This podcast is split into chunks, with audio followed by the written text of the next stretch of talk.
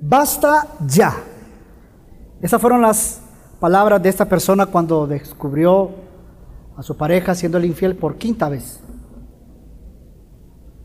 Y es que cuando no se entiende la palabra reconciliación, forzamos y malinterpretamos a que la otra persona sí o sí debe de perdonarnos. ¿Por qué? Porque vemos el perdón nada más como un decir, nada más como un acto de solvencia. Ya lo dije, y bueno, ya. El tema de esa mañana, y el cual quiero compartir, haciendo alusión al mes de la familia, es la reconciliación en la familia de la fe. Cuando nosotros entendemos de dónde viene el perdón, nuestra perspectiva debe de cambiar. Porque entonces vemos que ya no es un decir nada más, sino que cuando entendemos esta palabra y a saber quién es el origen de esta preciosa acción, lo único que nos toca es vivirla. Para poder entender el tema de esta mañana, rápidamente vamos a hacer un corto viaje. Y digo corto porque va a ser muy corto, ya que el objetivo no es que profundicemos en cada uno de los ejemplos que voy a ir poniendo. Pero sí es importante, en primer lugar, que nosotros entendamos el perdón en la historia de redención del Antiguo Testamento.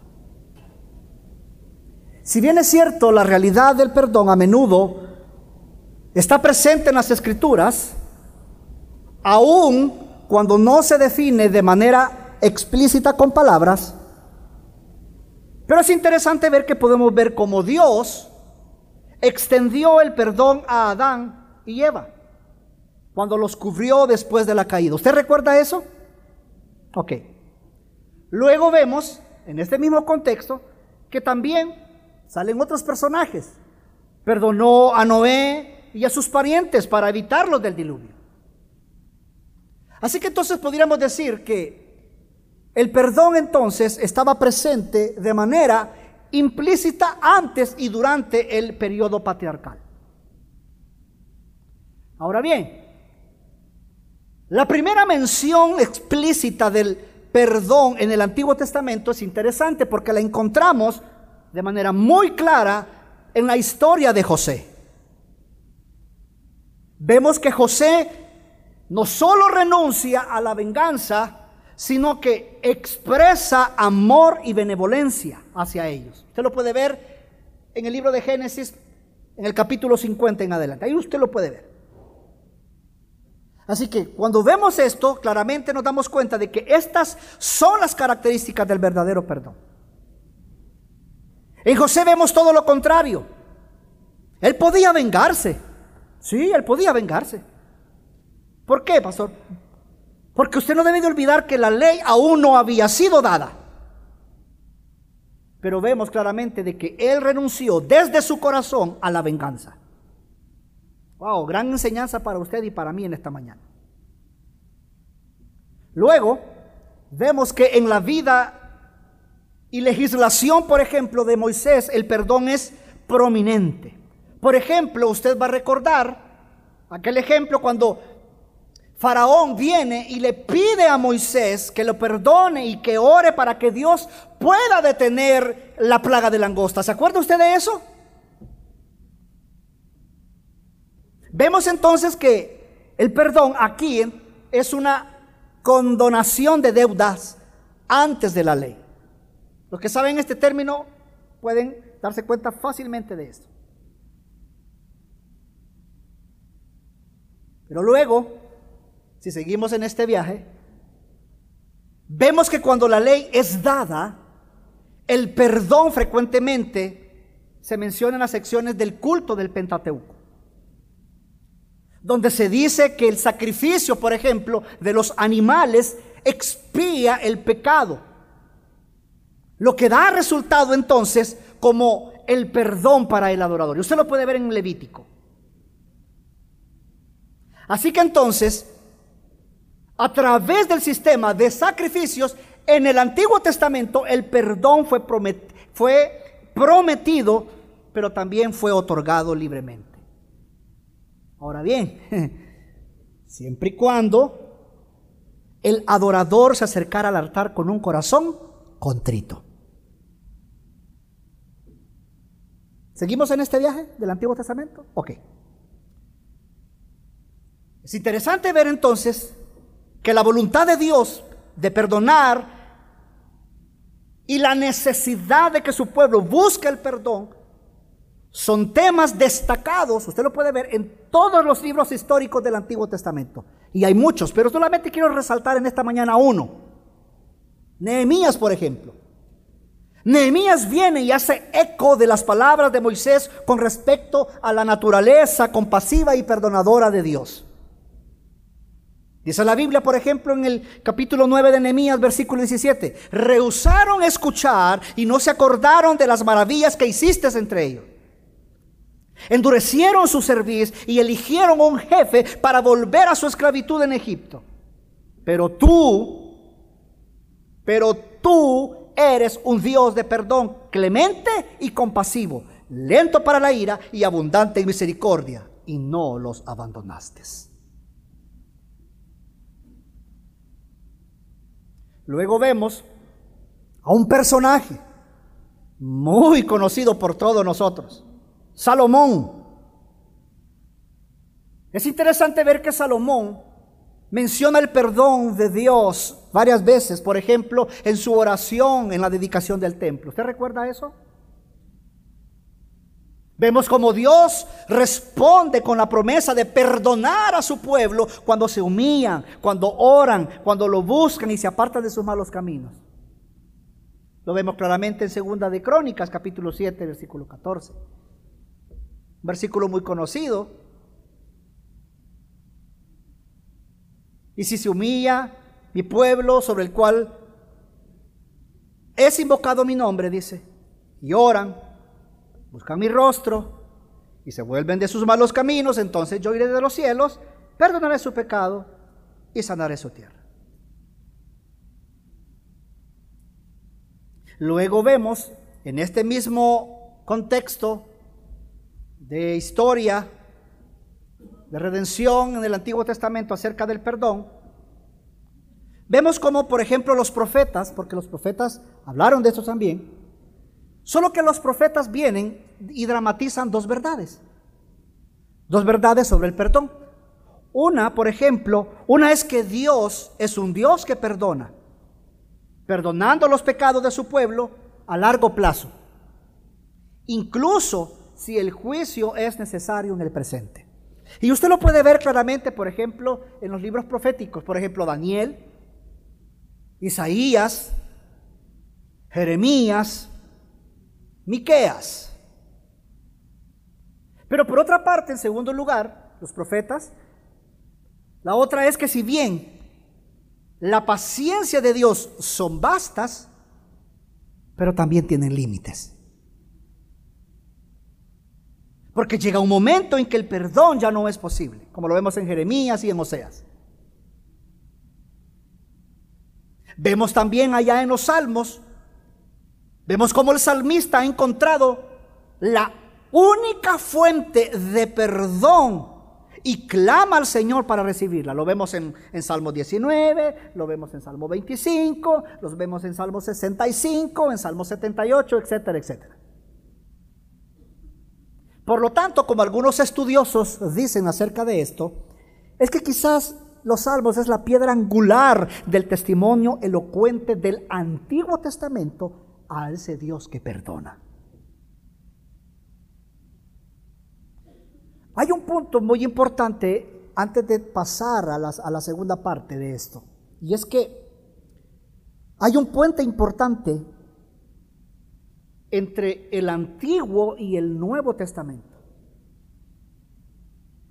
Hay un puente muy importante entre el Antiguo y el Nuevo Testamento en el que Dios es el que perdona. El famoso pasaje, por ejemplo, del nuevo pacto en Jeremías, mira hacia un momento en que el Señor perdonará la maldad de su pueblo y dice, y no recordará más sus pecados. Usted lo puede ver en Jeremías 31, que más adelante lo vamos a entender. Así que ese tiempo fue anunciado de manera gráfica y explícita en el Antiguo Testamento. Pero como usted y yo sabemos, familia, solo vino con quién? Con Jesús.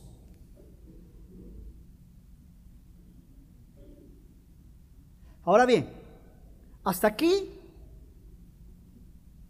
este corto camino del perdón en la historia de redención del Antiguo Testamento. Ahora vamos a ver la historia del perdón en la redención del Nuevo Testamento.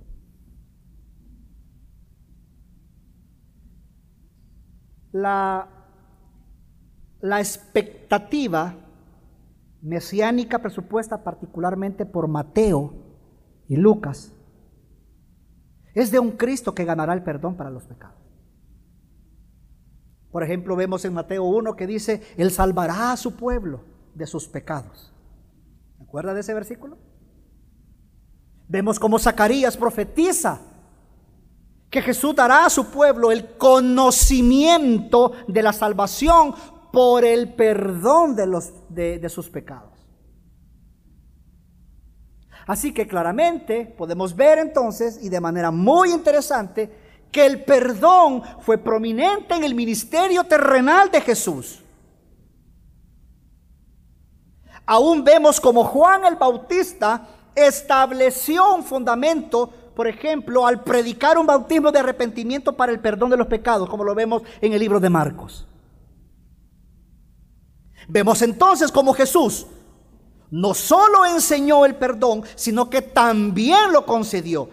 Incluso es interesante ver que nosotros podemos visualizar cómo él oró pidiendo perdón por sus perseguidores, aun mientras él colgaba de la cruz.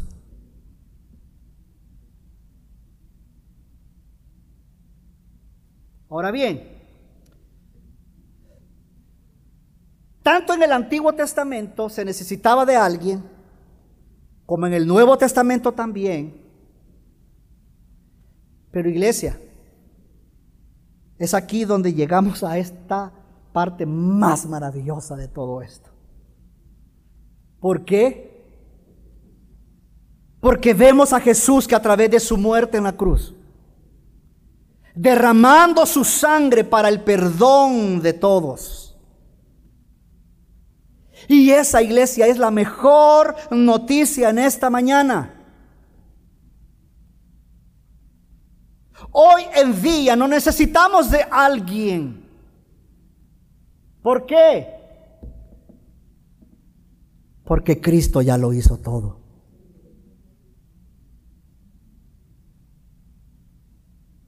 La sangre que derramó allí en la cruz es suficiente. Por eso vamos a entender Mateo 26, 28. Cuando dice, mi sangre del pacto. ¿Por qué mi sangre del pacto? Ah, porque recuerde de que allá en el Antiguo Testamento había sangre. La ley así lo pedía. Entonces, recuerde que Jesús también vino a cumplir a qué? A cabalidad del qué? La ley. Y se decía que había que derramar sangre, tenía que derramar sangre. Por eso es que más adelante, en ese mismo versículo, dice, derramada por muchos, derramada por, derramada por muchos.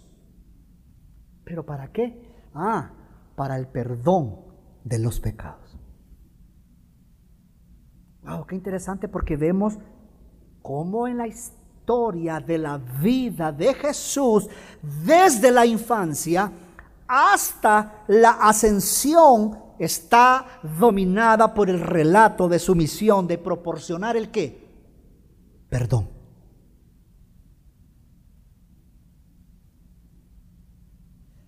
Ahora bien, el apóstol Pablo en dos de sus cartas, que por cierto, algunos estudiosos le llaman las cartas de prisión, que fueron escritas ahí. El apóstol Pablo en dos de sus cartas de prisión define la redención en términos, en términos de el perdón de los pecados. Usted lo puede ver en Efesios capítulo 1, también lo puede ver en, en Colosenses capítulo 1, 14. Pero también es interesante ver que en esas mismas epístolas deduce la necesidad de perdón entre los cristianos del hecho de que en Cristo, dice, Dios los perdonó, como lo vemos en Efesios 4. Por lo tanto, amados, en esta mañana, los cristianos deben de perdonar como el Señor los perdonó. Los cristianos deben de perdonar como el Señor los perdonó. Por eso Colosenses capítulo 3 versículo 13. Soportándoos unos a otros.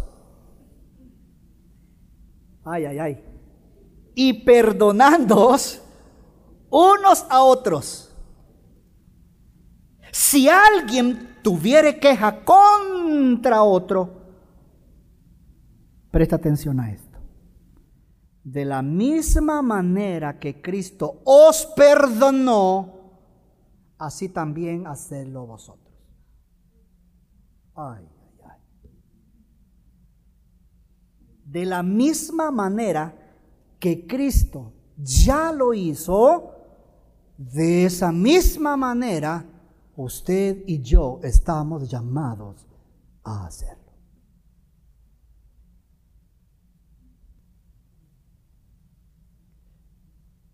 Por eso vemos, hermanos, que Hebreos expresa la doctrina del perdón en la medida en que se centra en el ministerio sacerdotal de Cristo. Hebreos 8. Recordando el versículo que le dije anteriormente allá, Jeremías, ¿se acuerda? Jeremías 31. Es decir, en una declaración del requisito de la ley del Antiguo Testamento de que se derrame sangre para el para el pecado. Para que ese pecado sea perdonado. Por eso Hebreos 9:22, mire, y casi todo es purificado. La ley, casi todo, según la ley, con sangre. Y sin derramamiento de sangre no se hace remisión. En otras palabras, iglesia, es una declaración resumida que explica los resultados de la muerte de Cristo. Dios, Dios perdona los actos pecaminosos y la culpa de aquellos que confían en el mensaje del Evangelio, por lo que ya no se requiere un sacrificio continuo por el pecado, como lo vemos en Hebreos capítulo 10. Por eso es interesante que vemos, por ejemplo, allá en la primera carta de Juan, dice que el perdón sigue. ¿Cómo? Sigue. ¿Pero el qué? Ah, sigue a la confesión y no se concede a aquellos que niegan su pecado personal. Primera de Juan 1, 9 y 10.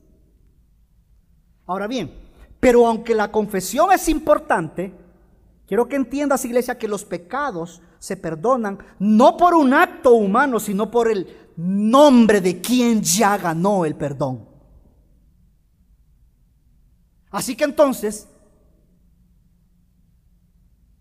el medio del perdón es quién?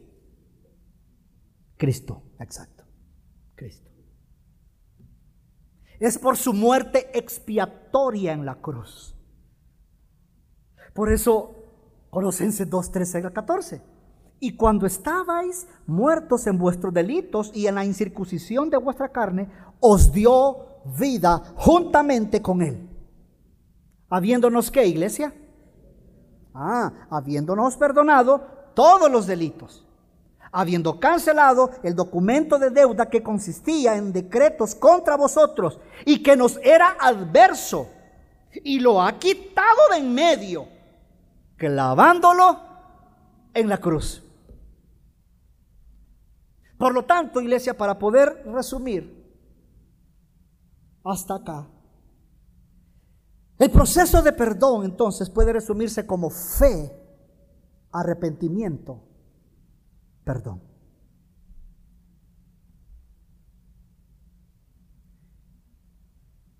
Lo que vamos a estudiar a partir de este momento y vamos a ver es con relación al tema de esta mañana. Pastor, ¿por qué? Ah, porque lo que acabo de hacer nada más es una introducción. Yo les dije, es un corto viaje. Lo que acabo de decirles es la introducción. ¿Por qué? Porque en tercer lugar, ¿qué es la reconciliación? ¿Y cuál es su relación con el perdón? Bueno, el doble fruto del perdón, la reconciliación con Dios y con los demás. Esto se define como la restauración de la comunión entre las partes separadas. Recuerde, recuerde iglesia, Cristo ya lo hizo todo. Cristo ya lo hizo todo. El perdón ya ha sido otorgado. Pero debe haber confesión para que la reconciliación se dé. Es decir, que la restauración viene a través de qué? De la reconciliación. La palabra, por ejemplo, la palabra reconciliar aparece aproximadamente unas 16 veces en el Nuevo Testamento. Pablo enfatiza que los creyentes se reconciliaron con Dios a través de la muerte de Cristo cuando eran aún enemigos de Dios. Y este es un motivo para poder regocijarse en esta mañana.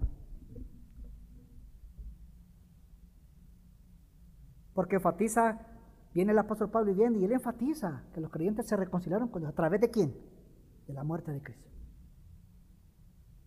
Pero también es interesante que luego, en todo esto, vemos que Pablo, el apóstol Pablo, llama llama todo el ministerio del Evangelio, aún del apostolado, e iglesia, el ministerio de reconciliación, como lo vemos en el versículo 18, que ya lo vamos a estudiar, del capítulo 5 de 2 de Corintios.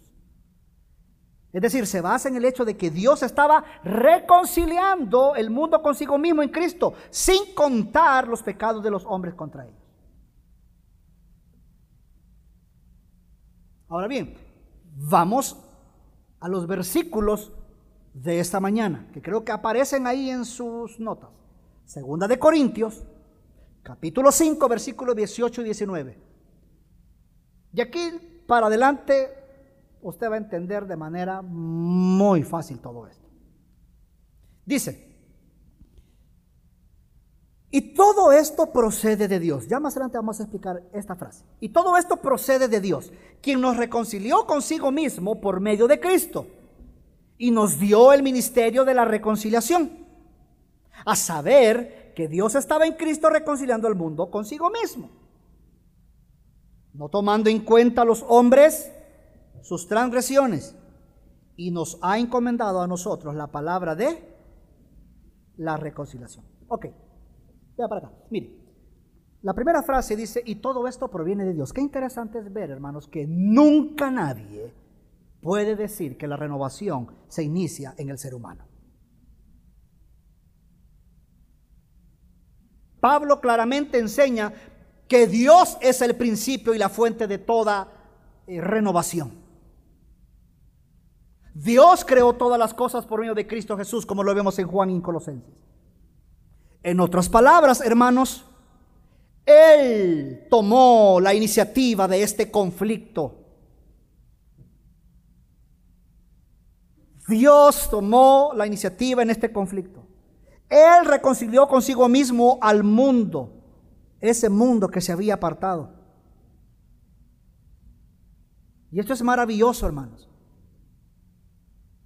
Por eso sigue diciendo, quien nos reconcilió consigo mismo por medio de Cristo. Wow, qué interesante porque esta asombrosa declaración revela el infinito amor de Dios. Es que quiero que entienda algo, amados.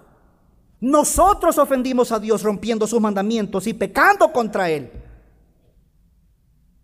Por lo tanto, la iniciativa, vámonos así, la iniciativa de una reconciliación debiera haber partido de nosotros, que fuimos los ofensores. Pero qué maravilloso, porque vemos todo lo contrario aquí. Porque en cambio leemos que Dios, la parte ofendida, se acerca a nosotros para restaurar las relaciones.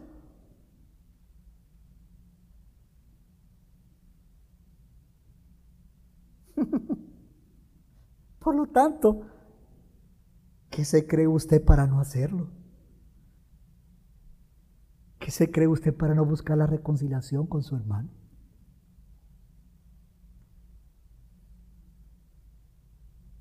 Dios tomó la iniciativa y tomó la obra de reconciliación antes de que nosotros como pecadores respondiéramos a la misericordiosa invitación divina a reconciliarnos con Él.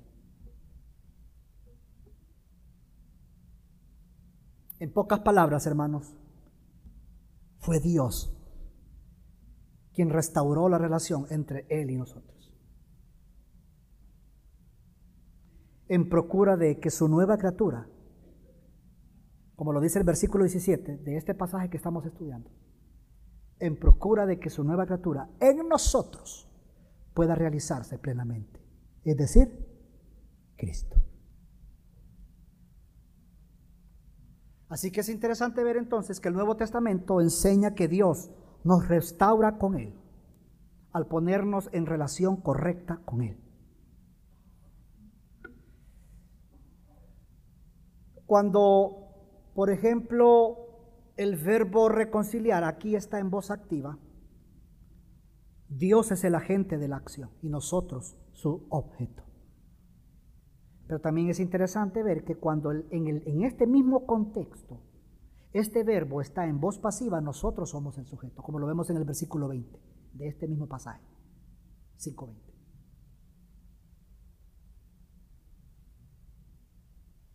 Dios no fue el causante del alejamiento entre Él y nosotros.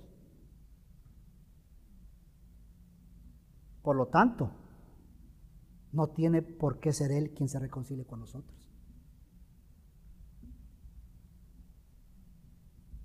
Pero, no obstante, en amor, en amor, Dios nos reconcilia con Él mediante la obra expiatoria de su Hijo Jesucristo. Por esta razón, hermanos, viene entonces el apóstol Pablo, dice que Dios trajo la reconciliación mediante Cristo. Y esto es por la obra redentora de Jesús. La frase por medio de Cristo es interesante porque la frase por medio de Cristo alude a su muerte y resurrección, los cuales hacen posible la nueva creación, como lo dice el versículo 17, y la reconciliación, como lo vemos en los versículos 18 al 20 de este capítulo. Por eso, la siguiente frase de este versículo, Dios nos ha dado el ministerio de la reconciliación. ¡Wow! Interesante porque Dios mismo encargó a Pablo y a sus colaboradores a que familiarizaran a los lectores de esta epístola con su obra.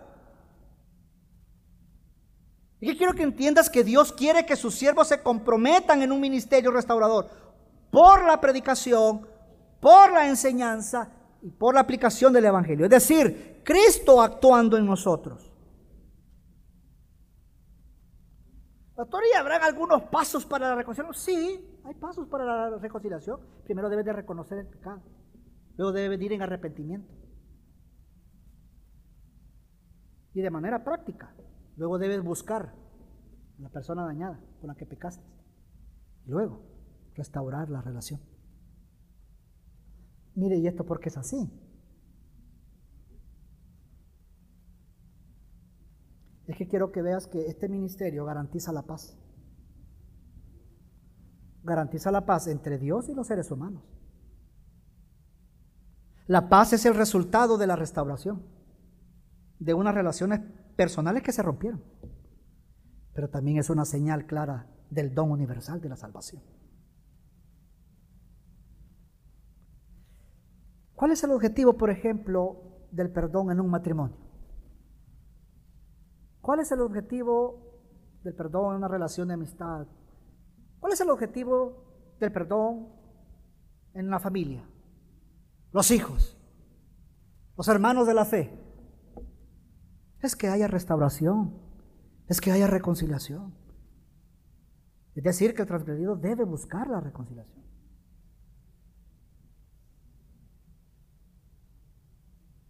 Recuerdo que, por ejemplo, una mujer que había sido abusada por un familiar, se casa y vuelve a ser abusada por su esposo.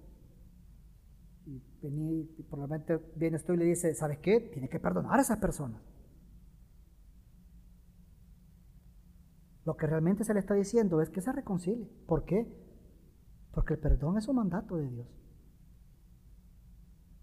La mujer debe de perdonar al igual que José. ¿Se acuerda del, ejemplo del Antiguo Testamento?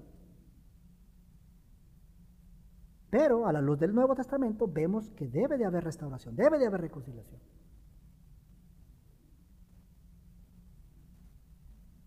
¿Qué es el perdón? Bueno, una vez más recuerdo el ejemplo de José, ¿no? Él renunció a la venganza. Aunque míreme, estaba en su derecho. Estaba en su derecho de hacerlo. Pero no lo hizo. Había paz en su corazón.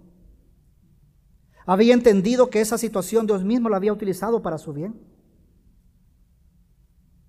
Había entendido que esa situación le había servido a él para formar carácter. No me respondas, pero ¿cómo toma usted la ofensa de sus hermanos? ¿Cómo toma usted la ofensa de su esposo, de su esposa, de sus hijos, de los padres? ¿Se duele porque lo que le han hecho a usted es muy grave? ¿O se duele porque su pecado de esa persona lo ha hecho con Dios? Y por lo tanto usted siempre está en busca de esa reconciliación. Esa reconciliación que le permite estar en paz no solo con Dios, sino también con sus hermanos, sino también con su cónyuge.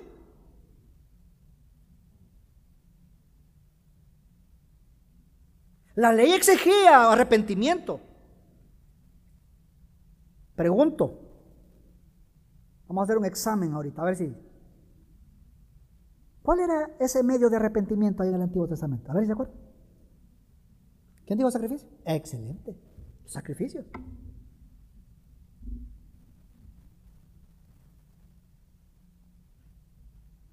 Pero hoy, hoy,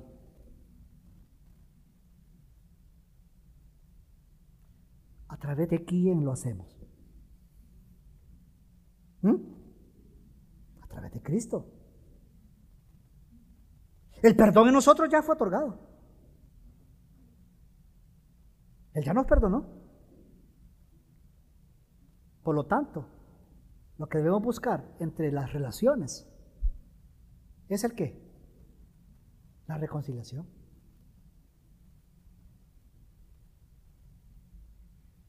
No busca hacer su voluntad. Jesús hizo la voluntad de su Padre. Así como por un lado vemos a José renunciar a la venganza, Vemos en el Nuevo Testamento el mejor ejemplo, Jesús. Estando en la cruz y rogando por el perdón de aquellos que lo tenían ahí. Jesús rogando por el perdón de aquellos que lo tenían allí en esa cruz. Ah, pero usted sigue pensando que su dolor es más grande que el dolor de Jesús. Ah, pero usted sigue pensando que la vergüenza que le causaron no ves como la vergüenza de Jesús. Wow, wow, wow, qué arrogante y qué egocéntrico. Pensar que lo que Jesús eh, vivió no se compara a lo que usted ha vivido.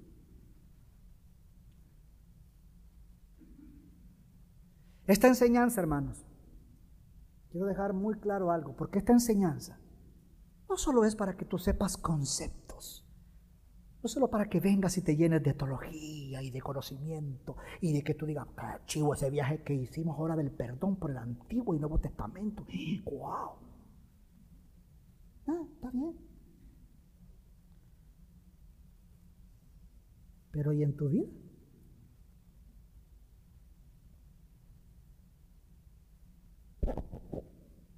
¿Y en tu vida?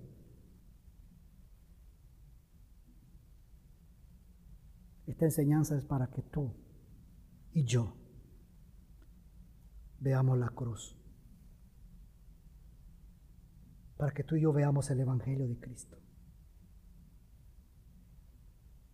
Quien siendo Dios nos dejó el más grande ejemplo de reconciliación.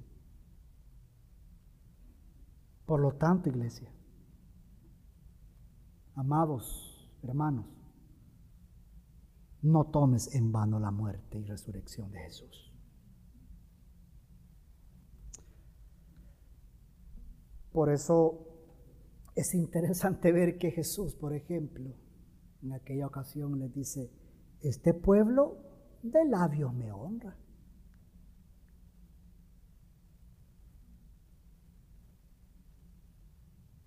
¿Por qué? Ah, porque Iban al culto los domingos, servían en tráfico, servían en alabanza, servían recibiendo a los nuevos, servían tomando datos a aquellas personas que por primera vez llegaban al culto. La congregación, la congregación llegaba, cantaba, oraban. Algunos llegaban, pasadito de la hora, pero bueno, eh, llegaban. Leían la Biblia, escuchaban el sermón, sí. Ofrendaban y diezmaban, bueno, algunos, vean. Pero con sus acciones mostraban todo lo contrario. No es similar lo que hoy en día pasa en la iglesia cristiana. Matrimonios, hijos, padres, familias, hermanos de la fe. Vienes y no buscas la reconciliación entre tu pareja, entre tu familia, entre los hijos, entre los hermanos. No, todo lo contrario. Ves venir al que te ofendió y no lo buscas. Te haces, como decimos al buen salvadoreño, te haces el de los panes.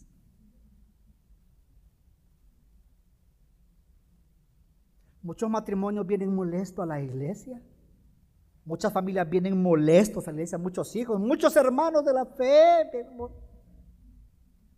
Pero no buscas. Es que quiero que entiendas que lo que te lleva, o lo que, mejor dicho, lo que te va a llevar a vivir en paz es la restauración y reconciliación con tu hermano, con tu pareja, con tus padres, con tus hijos. Por lo tanto, es la reconciliación lo que debe buscar. Y la reconciliación es del ofendido. No esperes a que otro llegue. Búscala. Si tú estás, búscala. El perdón ya ha sido otorgado por Dios. Y el perdón es sí o sí. El perdón nunca está en juego. Pero debe buscar la reconciliación. Buscar la paz. En un matrimonio, por ejemplo, es interesante ver que en un matrimonio no puede haber reconciliación si ambos, en primer lugar, no están reconciliados con Dios. Lo mismo es con tu hermano en la fe. Lo mismo es con tus hijos, con los padres. La verdadera reconciliación entre las personas es solo posible después de que ellos han sido reconciliados con Dios a través de Jesucristo. Por eso, hermanos, por eso, por eso, por eso, los creyentes son o mejor dicho, somos instados a solucionar diferencias. ¿Cuál es la diferencia entonces entre perdón, reconciliación, confianza? Suponte, eh, tú tienes una hija, y de hecho el ejemplo, muy fuerte el ejemplo que voy a poner. Suponte tú tienes una hija y tu mejor amigo es el vecino. Pero cheraba, pana. Como dicen, uña y mugre, ¿no? Chero. Pero resulta ser que entre tanta confianza que tú tienes, tú dejas a tu hijo. Pero viene el vecino y se pone bien Y abusa de tu hija. Hoy, hoy no, no me diga eso. No, es un ejemplo.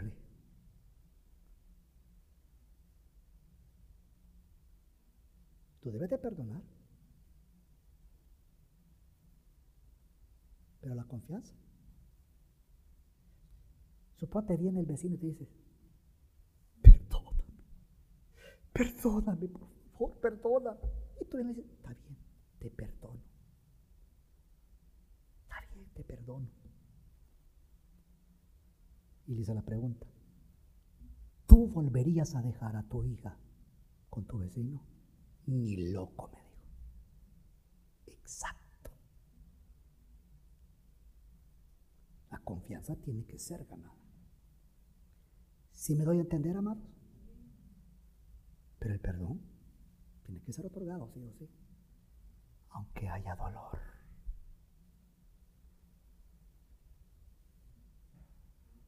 Piensa en Jesús, iglesia. Ni tú ni yo merecíamos lo que Él hizo en la cruz. Pero lo hizo. Lo hizo. Por lo tanto, ve y arréglate con tu hermano. Ve y arréglate con tu pareja. Ve y arréglate con tu familia. Ve con tus hijos. Ve con tus padres. Es que quiero que entiendas que la verdadera reconciliación se da nada más en la familia de la fe. Por eso los inconversos no pueden vivir esto. Hay dolor, traducido como remordimiento, sí, pero no reconciliación. Es más, ni tienen la capacidad de hacerlo. Por eso, a manera de estudio, ¿no? Para los que les gusta estudiar, una pregunta teológica. ¿Qué pasa cuando una persona, qué pasa cuando una pareja inconversa viene ante su cónyuge y le pide perdón? ¿Cómo se ve esto? ¿Mm?